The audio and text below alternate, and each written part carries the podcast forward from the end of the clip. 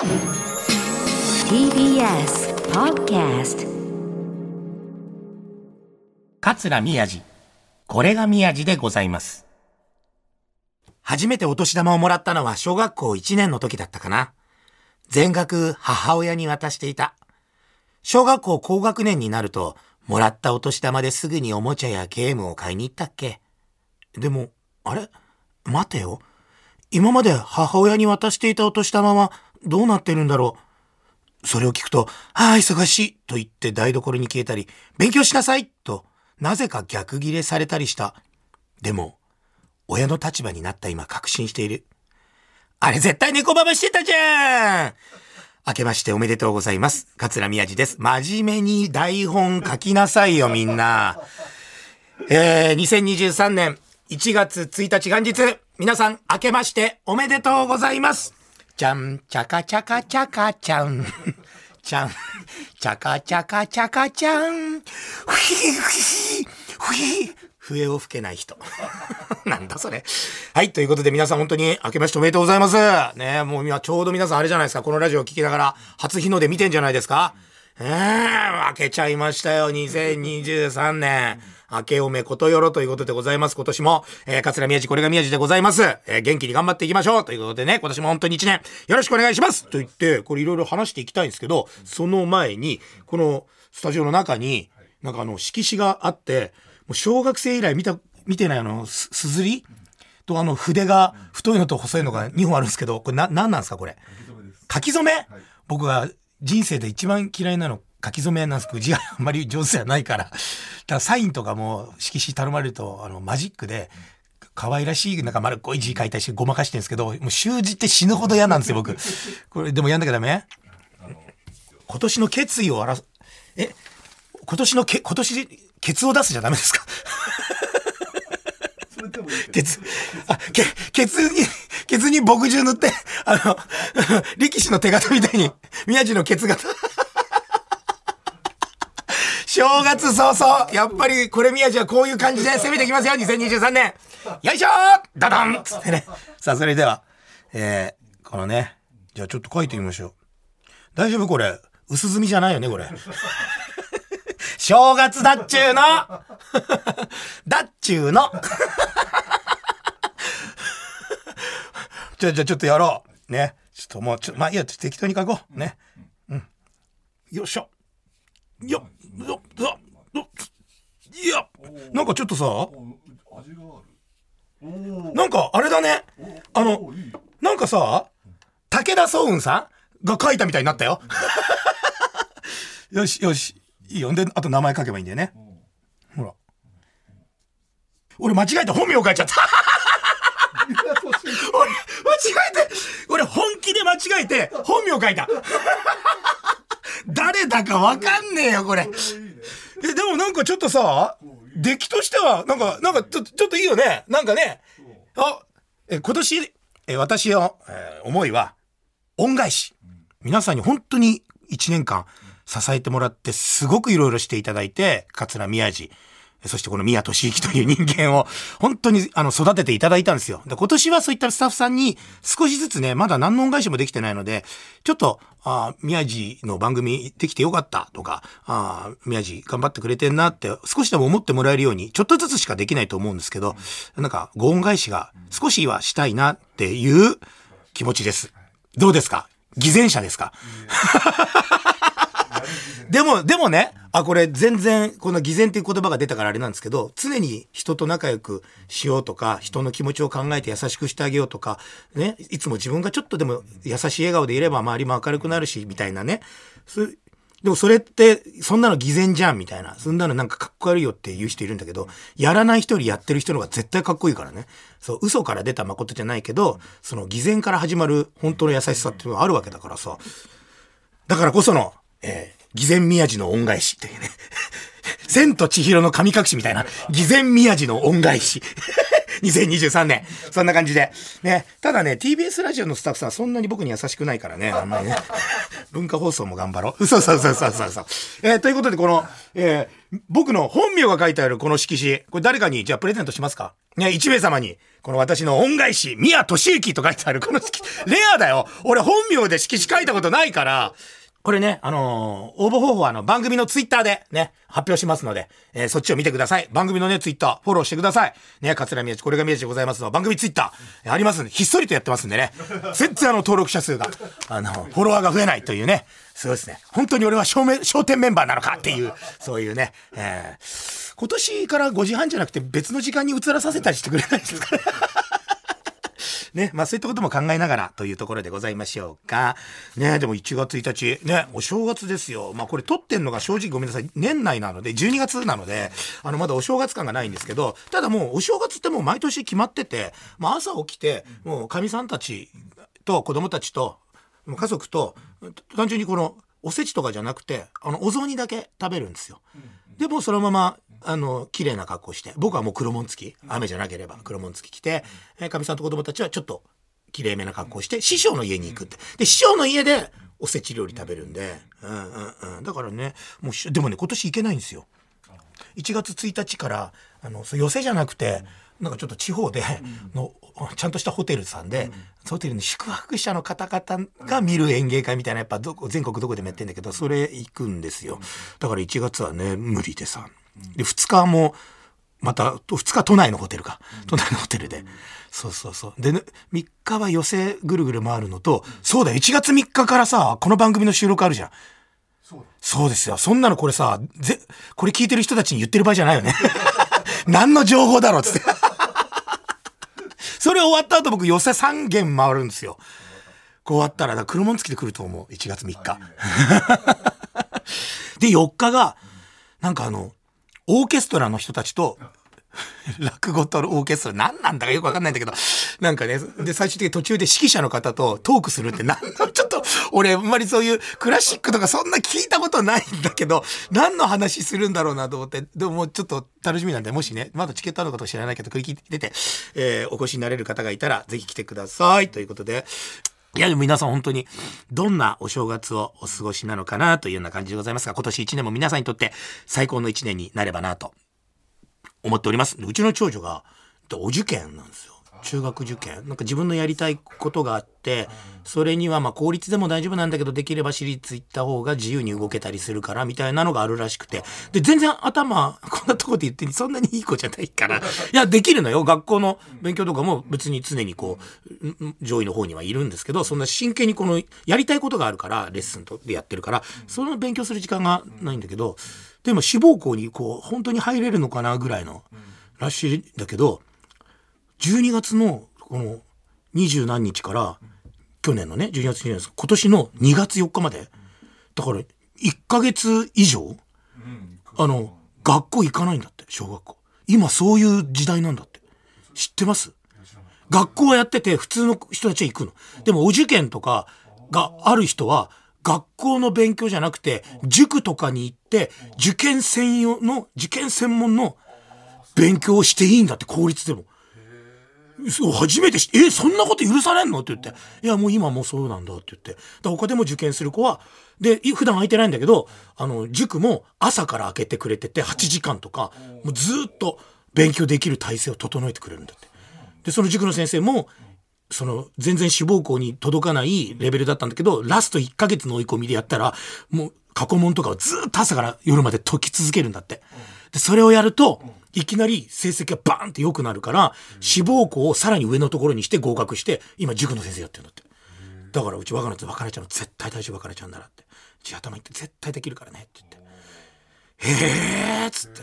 で、学校行かなければ他の、あの、生徒ともこう、接することもないからコロナにかかる確率も減るしやっぱ受験の時になあとあともうだからもうあとは人と遊ばないで会わないで塾だけ行ってあとはもう公園を歩いたりとか一人で。大変だなと思って。でもなんか受験に成功する失敗するってあるけど失敗してもまあなんかしょうがないかみたいな。僕加藤健一事務所っていう加藤健一さんがあの舞台俳優のすっごい有名なね、えー方のじあの養成所みたいなの入りたくて高校卒業する時に。でもそれも交通事故でオーディション受けられなくて行けなかったんですよ。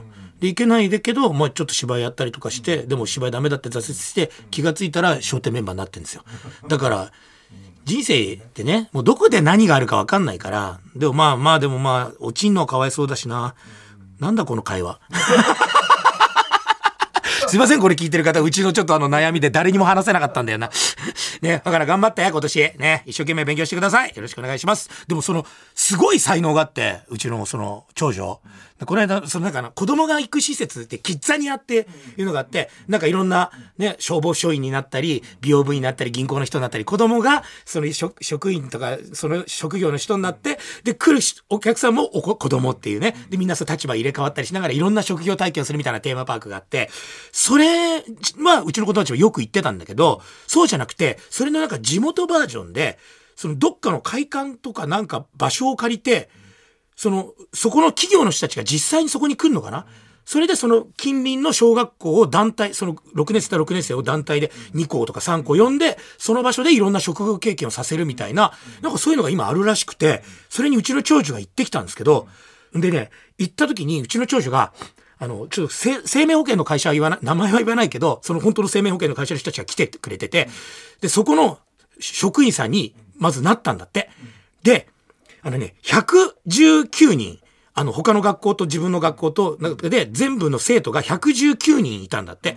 で、119人いたうちの、そのいろんなところにこう飛び込んだり呼び込みしたりして、そのいろんな歩いてる子たちをこうわーっと呼び込んだりして、契約を取ったり、いろんなことをするんだって。で、なんかね、うちの長女は119人いるうちの117人を呼び込んで契約させたらしいんですよ。すっげえ、こいつすげえなと思って。もう一回言いますよ。119人中117人をその生命保険会社のなんかブースかなんかに呼び込んで契約させたんだって。お前どんな天才なんだと思って。マジで。いやだからトップセールスマンの子供。怖い。怖い怖い。でもうそのなんか係の人とか大人の人とか周りでどうどなんかついてってくれるそのお母さんたちもいるんだって。そ全員から天才と称賛されたらしい。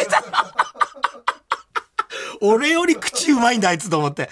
いやもうマジでえどうやったらってどうやったら契約取れって何をつけたらこれの商材に何をこうつけたらあの契約するのかとか、あと逃げそうなお客さんを引き止めるにはどうしたらいいかって考えたの。お前プロじゃねえかお前やべえやつだなつって。いやでもそんなこと言ったら、このテーマパークじゃないけど、その地元でやってくださってるそういう会の、それも記録だろうって言ったら、違うの。あのね、私よりもう一人多く契約結んだ人が、ちょっと前にいたらしい。つって、また天才がいたっつって。上には上がいたっつって。私2位なのが絶対悔しい。いや、すげえなと思って、うちの長女、マジで。いや、本当に笑っちゃった。信じられないぐらい天才だと思ってさ。いやいや、でも本当にね、だからもう、一生懸命頑張って、でもそんな、もう今日長女特集になっちゃうけど、お正月から。年末にね、全然関係なく家族で飯食ってる時に、なんか好きな子いるのみたいな話になって、もういないよみたいな感じになったんだけど、最後に、ちょっと、まあ、お正月元日にね、バレンタインの話するのもあれなんですけど、たまたま話に出て、あの、バレンタインね、誰にあげるかとか、もう今年は決まってんのってうちのかみさんが聞いたのよ。僕の前でね、飯食いながら僕酒飲んでてつまんでて。そしたら、かみさんの質問に、すぐに長女が、うん。とね、えー、パパと、って一番最初にパパが出てきたの。かわいいわからん。わからんい外のディレクター陣がどうでもいい顔してる えっと、パパと、だって。ああ、もうくれんだわ、かなちゃん。待ってるよ。さあ、そんな皆さんには一曲お聴きいただきましょう。アウルシティカーリー・レイ・ジェプセンス。あ、ちょっとごめんなさい。アウルシティここで皆さんに一曲お聴きいただきましょう。アウルシティカーリー・レイ・ジェプセン先生と、あ、違う。ここで一曲皆さんに ちょっと待って。これ流そうぜ、放送で。アウルシティカーリー・レイ・ジェプセン先生によります、Good Time。Owl City カーリー・レイ・ジェプセン先生によります、 Good Time でした。どうでした？皆さん、もう正月早々、元日早々、テンション上がったでしょ？テレレレって、あたぱれ、 good time、テレテレって、う、う、う、う、飲んでませんよ1月1日いや、これ、さっきね、これ、これ収録前にこれ流して、ずっとここで僕踊り狂ってたじゃないですか。で、S ディレクターの体をバンバン叩きながらやってたら、めっちゃ嫌な顔してた。S ディレクター。性格のひんまぐった。落ち券をクビになった。S ディレクターが。また超怖い顔してるあの人怖い正月早々 S ディレクター超怖いイェイはい。ということで、ここで、また素敵なお知らせでございます。先週ね、昨年も、えーお知らせをしましたが、えーなんと番組初のイベントが開催されることが決定いたしております。イエーイ !TBS ラジオプレゼンツようこそ宮地でございます。というのが、えー開催されるんでございますが、これね、いつもいる、あのーこれが宮地でございますのスタッフさんたちは制作の方ですから、ラジオ番組の、だけじゃ作れないんですよ。その、その、そうイベント専門にやってくれてる TBS の担当の方がいらっしゃいまして、今回、ここにわざわざ来てくれました。ありがとうございます。お正月早々、ビッグゲストですよ。TBS の職員。ビッグゲスト。なぜビッグゲストかというと、ここいつもおっさんだけで撮ってるけど、20代前半の女の子が来てくれました。ありがとうございます。はい、すいません。ご自分の名前を。はい、TBS ラジオ千野と申します。ちのちゃんです。どうも。ちのちゃんはお願いしますはいどんな部署にいらっしゃるんですか？私事業部、事業部ってはい。はい。だからそうイベントとかをやっていく部署ですよね。ねちのちゃん。はいね、こんな慣れてんの？こういうラジオに出るでの。も本当に初めてなので、さっきも言ったんだけど、耳真っ赤だよいね。やもう本当に恥ずかしいですよ。こんなことない。しょうがないね。お仕事ですから。はい。え、これはどんなイベントなんですか、千野さん？これはですね、えっと宮地さんこの番組初めてのイベントということで、はい。はい。ようこそ宮地でございますというタイトル付けさせていただいたんですけど、はいはいはい。はい、えっとどんな内容なんですか？ラジオを聞いてくださっている方、うんうん。落語に来たことない方でもはい。いらしていただけるようなそんなイベントに、そうなんだよね。このはい。ラジオを聞いてらっしゃる方はもちろん、また、これラジオは聞いてるけど、えでも落語会に行ったことがないなとかいう人とかにはい。も来ていただいて、多分でもこれ、まだ企画段階なんだけど、落語だけじゃないかもしれないんだよね。そうですね。いろんな、まだ内緒だけど。で、すっごいゲストも来たりするかもしれないでしょ。大物も来たりするかもしれない。でもこん、全く来ないってことはないんだよ。ねきっと誰かは来てくれるんだよねそうで。すね。きっと誰かはそうですね。と思います。えー、楽しみですね。これいつでしたっけ？これは23で今年の2月22日はい。ですね。えー2023年2月22日、はい。水曜日水曜日。夜7時から、はい。これ事業部さん場所どこ取ってくれたんですか？場所はお茶の水にある全電通ホールっていうすごいとこじゃないですか。ありがとうございます。これこの先週に、あの去年も告知してチケットピアにて、はい。あの12月の25日の,、ね。あの5時30分からうあの先行のね、はい。抽選受付スタートしてるじゃないですか、はい。これ締め切りはいつまでなんですか？締め切りは今日。なんてこったい！なんてこったい！なんてこったい！パンナコッタなんてこったパンナコッタイイェイイェイ今日1月1日今日まで？今日の何時まで？何時まで？今日の23時59分まで。23時59分まで、はいもう時間がない。つまり今日この年、ね、年越し今して、もう初日の出見てる方、もう今すぐピアで申し込んでください。今日の23時59分までしか先行受付えできませんので、なんてこったパンナコッタイエーイ !TBS ラジオプレゼンツようこそ宮地でございます。イベント来てねちのちゃんからも。はい。ぜひ皆さん来てください。よろしくお願いします。全電通ホールにて、はいちのちゃんが待ってます。桂宮治。これが宮治でございます。さあ、本日1月1日元日といえば、もうビッグな、ビッグなイベント番組が、ね、TBS ラジオさんっていうことじゃないんですけど、本日、ね、夕方、えー、日本テレビさんで、えー、焦点の、えー、特別番組がね、2時間30分。毎年大体2時間ぐらいですよね。去年のだって僕の新メンバー発表のあれも2時間ぐらいだったんですけど、今年は2時間30分の特大号で、えーお送りするんですけど、その中でいろんな大喜利がバーッとあるんですけど、なんと私、桂宮治が座布団10枚取った、あの、ご褒美企画、プレゼント企画が、本当に結構長い時間、あの、尺をいただいて、放送される私は V 見てないので、わかんないんですけど、それが流れるらしいんです。さっき話したあの、我が家の長女、若菜ちゃんも、かなりの長い尺出ると思うんで、うちの子供たちも総出演ですかね、うちのかみさんも。いや、だからあの、告知がね、あのーもう焦点のあ放送された番組の中でも流れてて、僕は板前の格好してたり、最終的に僕がサプライズする立場なんだけど、なんかわかんないけど、あの、告知見た方、僕が号泣してるという、さあ、それはなんで苦しくて号泣したのか、嬉しくて号泣したのか、それとも悲しかったのか、わかりませんけど、ぜひぜひぜひぜひ見てもらいたいなと、本当に思いますね。でも、あの、実際にどういう編集になっていて、どこがどうなってんのか、僕も全く分かってないんで、すごく楽しみなんですよね。だから今日の夕方一緒に、えー、見ましょう。えー、商店特別版、えー、僕は一体何をしたのか。でも家族はすごく喜んでくれてたんで、商店のね、スタッフさん皆さん、まあ他の師匠方にも含めて、本当に感謝感謝というところでございましょうか。えー、商店ぜひ見てください。あの、テレビ番組のそのままの続きでいくと、この間、その BS 富士の旅番組と同じ枠で別の曜日で、東京ラブストーリーが再放送されてたんですけど、だからたまたまチャンネルつけたら、最終回やってて、かみさんとずっと見てたんですけど、あれやっぱり最後の最後、カンチとあ有森成美さんが結婚してるって、やっぱあの設定、もう心の底から俺許せなくて、何なんだあれって思わないですか？やっぱ絶対に鈴木おなみさんと、赤な理香と、あのー、結婚しないとダメなんだよ。もうマジでさ、やっぱあれだけはなんか俺、もうこれもうほんと毎回言うけど、ちょっとダメだね。だ見ちゃったからさ、また。だ大人になってみるとさ、赤な理香ってすっげえいい女なんだよね。いや、めちゃくちゃ、あの、それ何、ルックスとかじゃなくて、そう、すべてのさ、駆け引きとかも含めて可愛い駆け引きといっぱいあって、ちゃんと自分は弾くし、すっげえいいはあ、かなりか。小田裕二も何言ってんだよ、お前。あ、かなりかと結婚すんだよ、お前。バカ野郎、お前。スタッフさんたちがどうでもいいよ、みたいな感じになって。あれ、どう、どうでもいい話で言うと、もう一個だけあの、有田さんの引退 TV 見ました？引退テレビ。あの、クリームシチューの有田さん。あれな、アメバですよね。それアメバとか別に、アベマ、アベマ。そう、言いづらい。アベマの有田さんの、あの、クリームシュー有田さんの引退テレビ見てないですか？めちゃくちゃ面白いですよ。俺、うちのマネージャーにめっちゃ面白いですって言われて、見たんですけど、めっちゃ面白くて、俺、1話と2話、3回ずつぐらい見ました。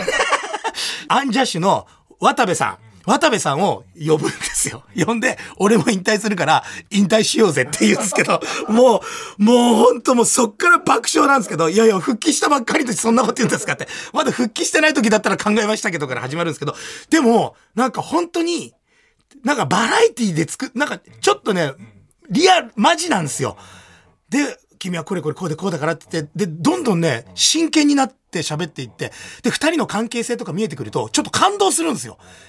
で、それが2週にわたって続くんですけど、いや、めちゃくちゃ面白い。ちょっと内容はさ、やっぱここで言っちゃうとさ、ちょっとなんかそれは失礼だから言わないですけど、これちょっとき、何の宣伝してんのかわかんないですけど、めちゃくちゃ面白い。で、最終的に本当泣きたくなるんで、ちょっとぜひ、これ見た人とこの会話をしたいんですよ。そうそう。だからあの、このリスナーの方でも見た、ここだったよっていう感想。で、第3話が、あの、さらばの、あの、森、森田さんだっけ？森田さん。さ、さらばの、あの、森田さんを引退させるっていうところを始まるんですけど、これは有田さんじゃなくて、あの、A マストの加納さんが引退させようとするんですけど、もうそれもね、めっちゃ面白い。これいい番組見つけたと思って、うん、ただそれだけ。でもなんか芸人さんやっぱ僕好きだから、ね、なんか、なんかそういうの見てて、すっごく思ったんだけど、この間大阪から帰る時に、自分の独演会、全国ツアーの方の大阪公演じゃなくて、ちょっとこじんまりやってる、あの、やつがあって、それ終わった後に、もう打ち上げも何もなくホテルに帰るだけだった新大阪駅の。で、普通にタクシー乗って、で、その主催者と、あと大阪の方で手伝ってくれた後輩の話し家さんが、二人、そのタクシーの乗ったところから、あの、本当お疲れ様でした、今日。ありがとう。面白かった。最高でした。みたいな感じで言ってくれて、窓開けて、いや、そんな本当またありがとうございました。またよろしくお願いします。おざしたって、ウィーンっていなくなって、そのままタクシーが走り始めて、で、僕ずっと帽子かぶってたんですよ。で、大阪の運転手さんってずっと黙ってたんですけど、新大阪駅の直結のホテルだったんですけど、新大阪の駅の着く5分前ぐらいかな、突然、ちょっと話してもええでっか？みたいな。え、ええですか？なんやみたいな。僕ちょっと大阪弁わかんないけど、まあ関西弁で。あ、な、なんですか？いつも見てますせ、みたいな。あ、そうっすか。すいません、なんか、つって、まだ帽子は取らずに。いや、ほんまおもろいでんな、つって。いやいや、そんな、なんか大阪の方に言っていただけるって嬉しいです。見てくれてんですか？見てますほんまに。ああ。